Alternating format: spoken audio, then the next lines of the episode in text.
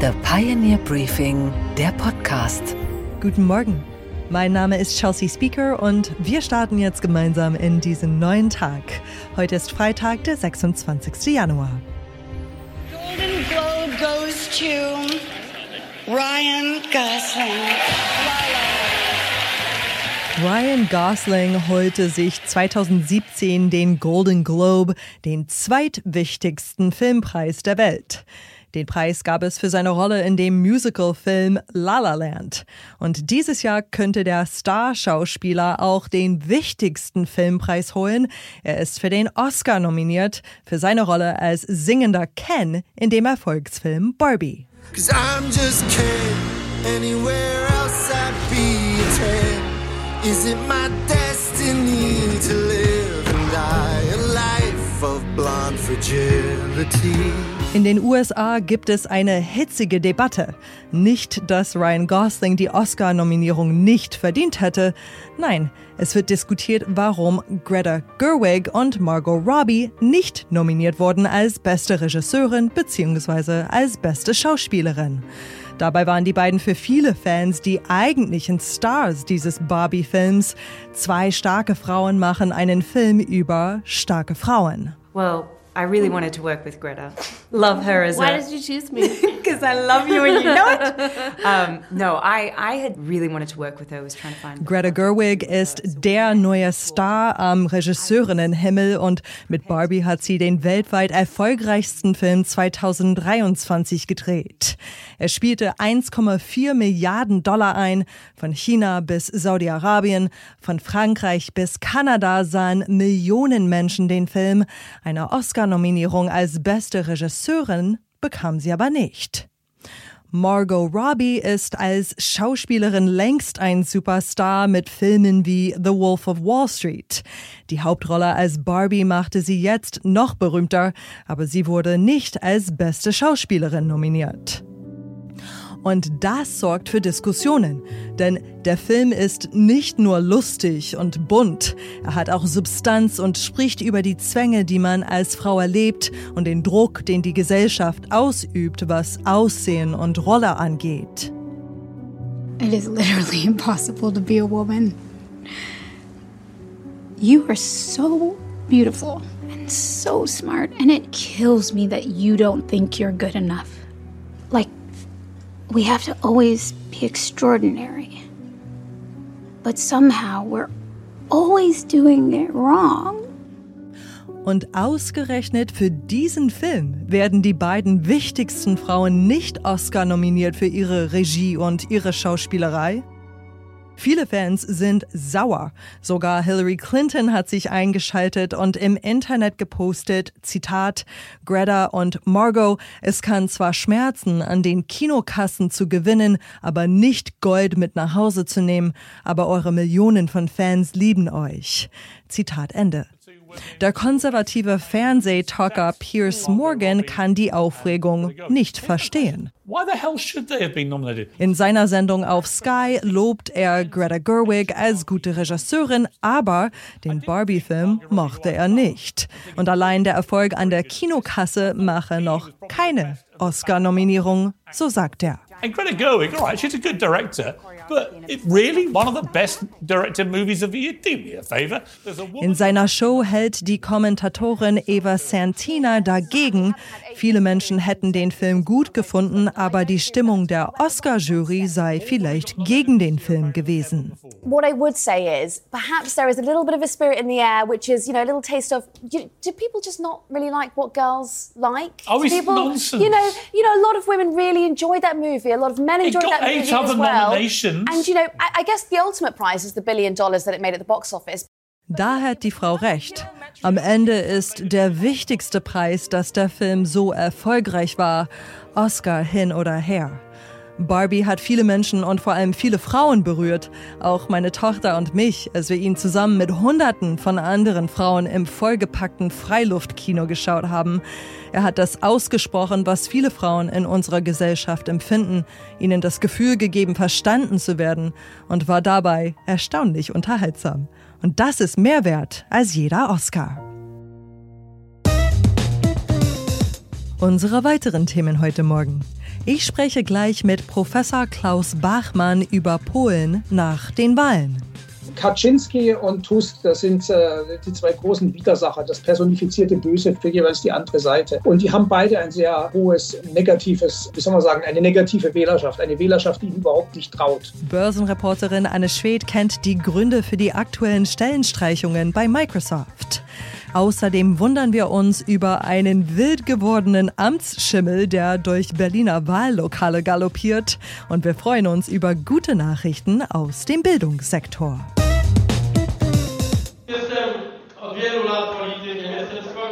Ich bin seit langem Politiker und Sportler und noch nie war ich so glücklich über einen zweiten Platz. Polen hat gewonnen, die Demokratie hat gewonnen. So die Worte von Donald Tusk im Oktober. Mit dem zweiten Platz konnte seine liberal-konservative Partei eine Regierung bilden. Die populistische Peace-Partei heute zwar den ersten Platz, aber wurde trotzdem entmachtet. Peace hat die letzten Jahre mit ihrer Politik geprägt. Kritiker werfen ihr vor, unter anderem das Justizsystem massiv ausgehöhlt zu haben. Wo steht unser Nachbarland heute, drei Monate nach der Wahl? Ich spreche dazu mit Professor Klaus Bachmann. Er ist deutscher Professor für politische Wissenschaften an der privaten Universität für Sozial- und Geisteswissenschaften in Warschau. Guten Morgen nach Warschau, Professor Klaus Bachmann. Guten Morgen. Bei den Wahlen im Oktober hat die nationalkonservative Peace-Partei ihre parlamentarische Mehrheit verloren. Seit dem 12. Januar versucht nun der ehemalige EU-Ratspräsident und der neue Premierminister Donald Tusk, Polen zurück in die EU zu führen. In welchem Zustand befindet sich das Land nach acht Jahren unter der Peace? Oh, das ist eine schwierige Frage. Also die Kassen sind leer. Polen ist eigentlich kein Rechtsstaat mehr. Die ganze Macht äh, liegt bei der Regierung und beim Parlament, mehr bei der Regierung als beim Parlament. Und die PiS hat sich noch vor den Wahlen, als schon klar war, dass sie die Wahl wahrscheinlich verlieren wird oder zumindest, dass es nicht sicher ist, dass sie sie gewinnt, hat sie sich in allen möglichen Institutionen ganz tief eingegraben und ganz viele Gesetze geändert zu ihrem Vorteil, die man jetzt nur ändern kann, wenn der Präsident zustimmt weil der Präsident eine Vetomacht hat gegen jedes Gesetz eigentlich. Und wenn er das nutzt, dann kann die Regierung eigentlich gar nicht richtig regieren. Wie hat man diese Veränderungen, diese Entwicklung in der Gesellschaft gespürt, ganz konkret? Also Sie lehren an einer Uni in Warschau und ähm, haben Sie dort auch was gemerkt? Nee, Nee, also die staatlichen Unis haben es zum Teil gemerkt, weil die äh, PiS damals äh, versucht hat, Einfluss zu nehmen auf die Unis. Sie hat natürlich auf Staatsbetriebe, auf die öffentlichen Medien, also Rundfunk und Fernsehen und zum Teil auch auf die privaten Medien, die aufgekauft wurden, äh, sehr starken Einfluss ausgeübt. Es gab eigentlich eine Art von Zensur, anders kann man das nicht ausdrücken. Aber äh, ich bin an einer Privathochschule und so weit erstreckte sich der Einfluss nicht. Außerdem ist Warschau äh, sowieso eine andere Geschichte, würde ich sagen, oder die großen Städte, die großen Metropolen in Polen sind alle alle eine eigene Geschichte. Da ist meistens die Opposition an der Macht, also äh, die, die Bürgerplattform oder die Linken oder eine Koalition aus beiden. Und äh, die Atmosphäre war auch in den letzten acht Jahren da ganz anders als beispielsweise in der Provinz. Was ich total interessant fand, war, dass die Peace bei den Wahlen die meisten Stimmen bekommen hat. Also wie ist das gewesen? Wie erklären Sie sich das? Sie hat hauptsächlich dadurch geschafft, dass sie den Leuten sozusagen eingeredet hat, dass sie das Salz der Erde sind. Leute, die an sich Komplexe haben oder die sich minderwertig fühlen, die zum großen Teil auch auf Verachtung treffen in den großen Städten, bei den besser situierten, bei den besser ausgebildeten. Und dieses Ressentiment hat die PiS acht Jahre lang ziemlich erfolgreich am Leben gehalten. Und das ist eigentlich das Hauptrezept gewesen. Und die Sozialleistungen, das war sozusagen nur der materielle Beweis dafür, dass man diese Leute wirklich schätzt. Die Kombination aus beidem hat dafür gesorgt, dass äh, bis zuletzt ungefähr sieben Millionen bei der PiS geblieben sind. Allerdings muss man dazu auch sagen, zu keinem Zeitpunkt hatte die PiS in der Bevölkerung eine Mehrheit. Mhm. Hat sich diese bedrückte Stimmung jetzt gewandelt im Laufe der letzten Monate, wo klar geworden ist, dass Donald Tusk kommt? Kaczynski und Tusk, das sind äh, die zwei großen Widersacher, die, die, sozusagen das personifizierte Böse für jeweils die andere Seite. Und die haben beide ein sehr hohes negatives, wie soll man sagen, eine negative Wählerschaft, eine Wählerschaft, die ihnen überhaupt nicht traut, auf beiden Seiten. Das geht hin und her.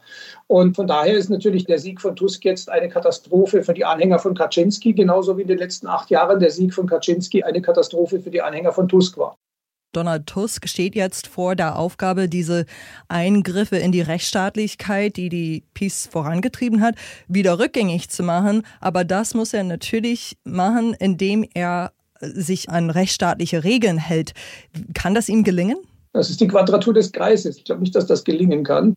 So, sagen wir so, um den Rechtsstaat wieder, äh, wieder herzurichten oder wieder aufzurichten, müsste er Gesetze erlassen. Für die Gesetze braucht er die Zustimmung von Präsident Duda. Und Präsident Duda hat bereits gesagt, dass das mit ihm nicht zu machen ist, weil er die Richter, die unter Verletzung dieser rechtsstaatlichen Regeln in den letzten Jahren ernannt wurden, äh, die betrachtet er als seine Schützlinge. Und das sind immerhin inzwischen ungefähr 25 Prozent aller Richter, weil so viel, so lange hat das gedauert. So viele neue Richter wurden ernannt, die nach der Rechtsprechung von Straßburg und vom EuGH äh, eigentlich keine Richter sind und auch äh, eigentlich keine Urteile fällen dürfen und die dann auch, wenn sie es tun, im Ausland nicht anerkannt werden. Das ist das sozusagen die Bredouille, in der Tusk ist. Er kann eigentlich diese Rechtsstaatlichkeit nur wieder einführen, wenn er die Rechtsstaatlichkeit auf dem Weg dahin bricht.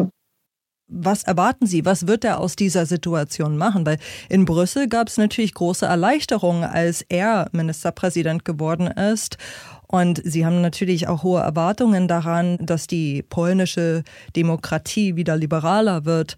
Aber was wird er aus dieser Situation machen jetzt? Ich habe den Eindruck, es gibt keine klare Strategie dafür. Sie versuchen jetzt sozusagen die Grenzen auszuloten, wie weit man sozusagen gehen kann, ohne dass der Präsident äh, sein Veto einlegt. Aber das, der Präsident ist gar nicht das größte Problem. Das größte Problem ist das Verfassungsgericht, weil das Verfassungsgericht kann auch tätig werden auf Antrag einer Minderheit von Abgeordneten, zum Beispiel von Peace Abgeordneten und einer Menge anderer Institutionen und kann dann auch jedes Gesetz, das die Regierung auf den Weg bringt, stoppen. Und äh, mit Duda kann man verhandeln. Ich weiß nicht, wie erfolgreich das ist angesichts seiner Linie und seiner Ankündigungen, aber es ist ein, eine Person, es ist eine Instanz, sagen wir es mal so, mit der man verhandeln kann. Aber mit dem Verfassungsgericht kann man nicht ernsthaft verhandeln, zumal das Verfassungsgericht auch intern so zerstritten ist, dass die monatelang gar keine Urteile fällen konnten. Also äh, wie Tusk da rauskommen will, ist mir ehrlich gesagt schleierhaft. Denn selbst wenn er mit Zustimmung von Duda ein äh, Gesetz durchs Parlament bringt, mit dem äh, das Verfassungsgericht reformiert wird, dann kann das Verfassungsgericht dieses Gesetz wieder stoppen. Polen ist elementar wichtig als Unterstützer der Ukraine und die haben auch Kiew militärisch extrem unterstützt. Und letztes Jahr gab es dann aber auch Turbulenzen in dieser Beziehung. Wir erinnern uns an diese Diskussion, die aufkam, als sich polnische Getreidebauern gegen billiges Getreide aus der Ukraine gewehrt haben. Bleibt das jetzt alles? Wird diese Beziehung jetzt besser?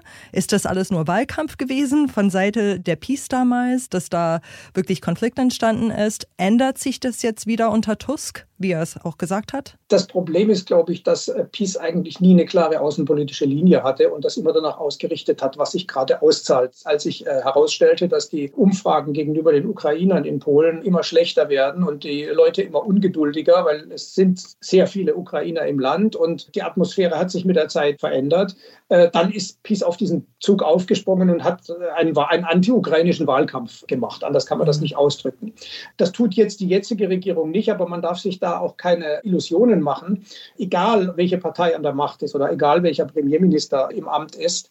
Es gibt große Probleme damit, die Ukraine in die EU aufzunehmen. Und Polen ist zwar politisch dafür, aber wenn es in die Details geht, dann stellt sich sehr schnell heraus, dass es sehr große Lobbygruppen gibt, sehr große auch soziale Schichten und sehr, sehr viele Unternehmer und Unternehmen, die große Probleme damit haben, mit beispielsweise ukrainischen Importen, die ja jetzt auf den gemeinsamen Markt kommen, ohne äh, Zollbarrieren Barrieren und so weiter. Hm. Und unter Tusk werden vermutlich auch konsequent die nationalen polnischen Interessen weiter durchgesetzt, wie auch bei der Vorgängerregierung, oder? Ich glaube, der Unterschied liegt darin, dass die Vorgängerregierung die Situation ausgenutzt hat für Wahlkampfzwecke und dann halt äh, die Konflikte hervorgehoben hat und die gutnachbarliche Rhetorik und so weiter sozusagen unter den Tisch geschoben hat. Und die Regierung macht es genau umgekehrt. Aber das ändert natürlich nichts an der Interessenlage. Die ist die gleiche geblieben.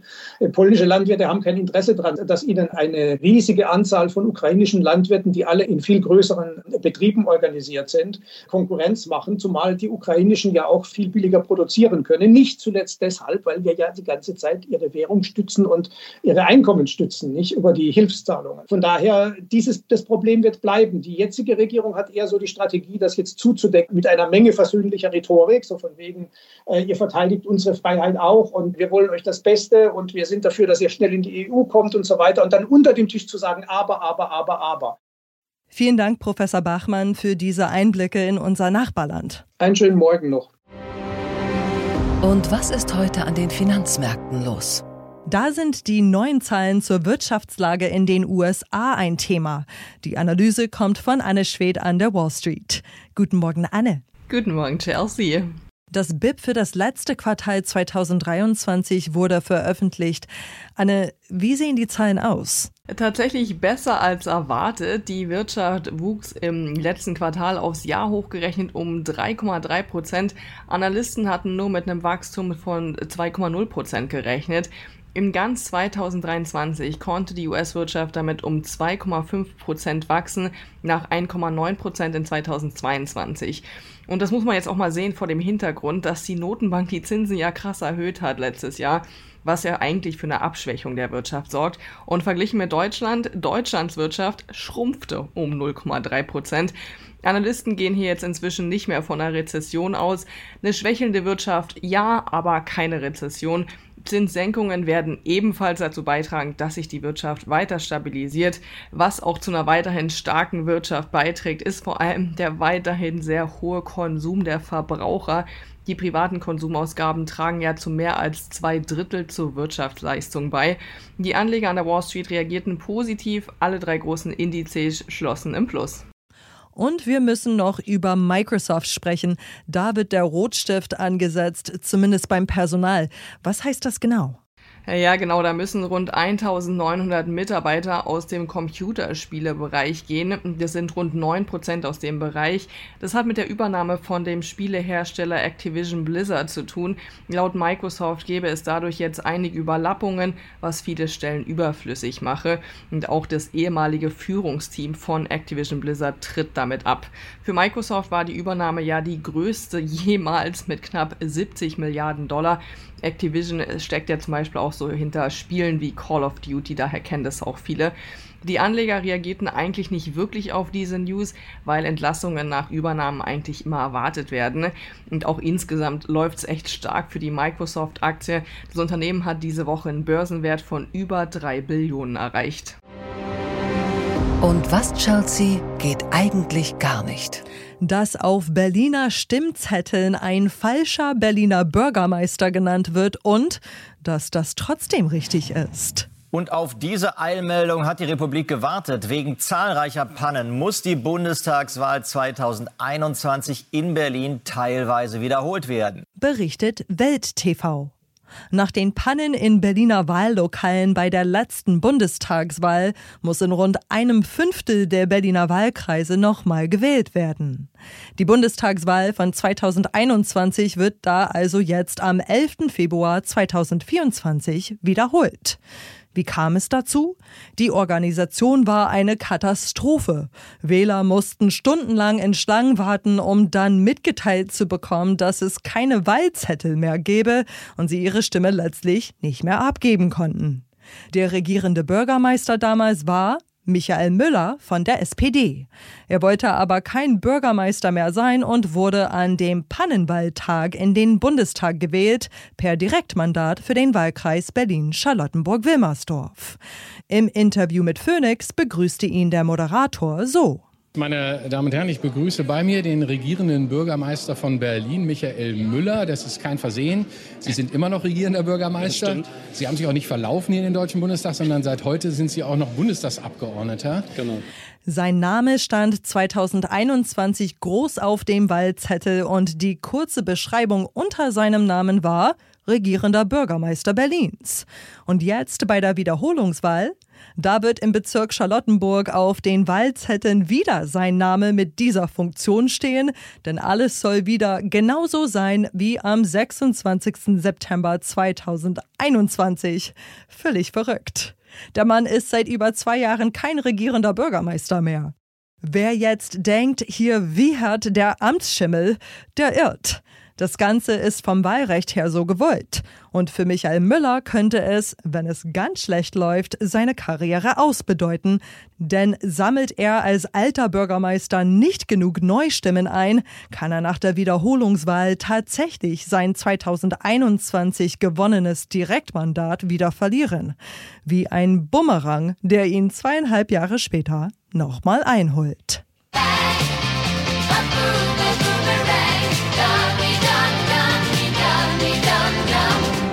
Und was, Chelsea, hat dich heute überrascht?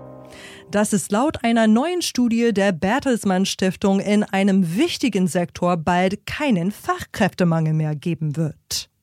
Die Studienautoren rechnen von heute an bis zum Jahr 2035, dass insgesamt fast 100.000 Grundschullehrkräfte ihren Abschluss machen.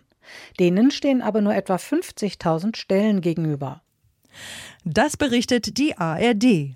Lehrer im Überfluss, das klingt wie eine Headline aus vergangenen Zeiten, aber scheinbar auch wie eine zukünftige.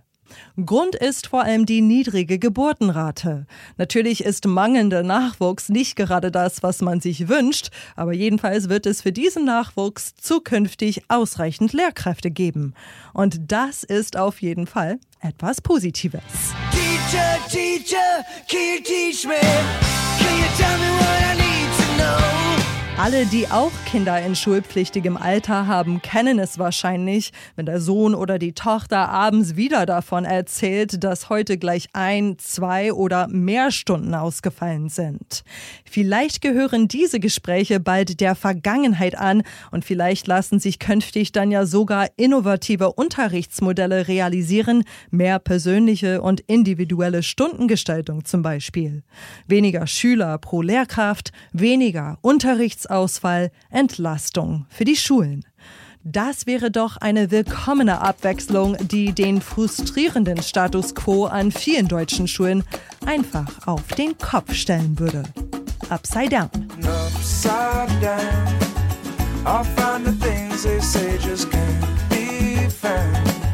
I'll share this love I find with everyone. We'll sing and dance to Mother Nature's song. I don't want this feeling to go away.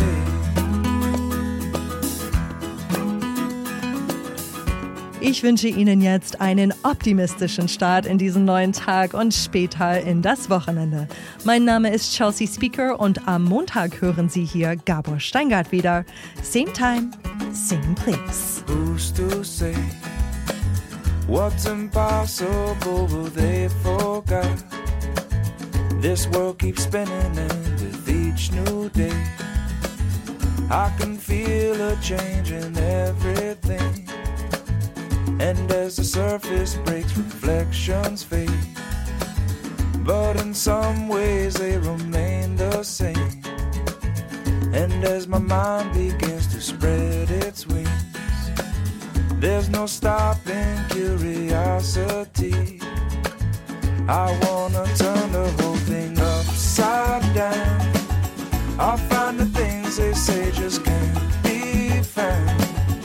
I'll share this love I find with everyone. We'll sing and dance to Mother Nature's songs. I don't want this feeling to.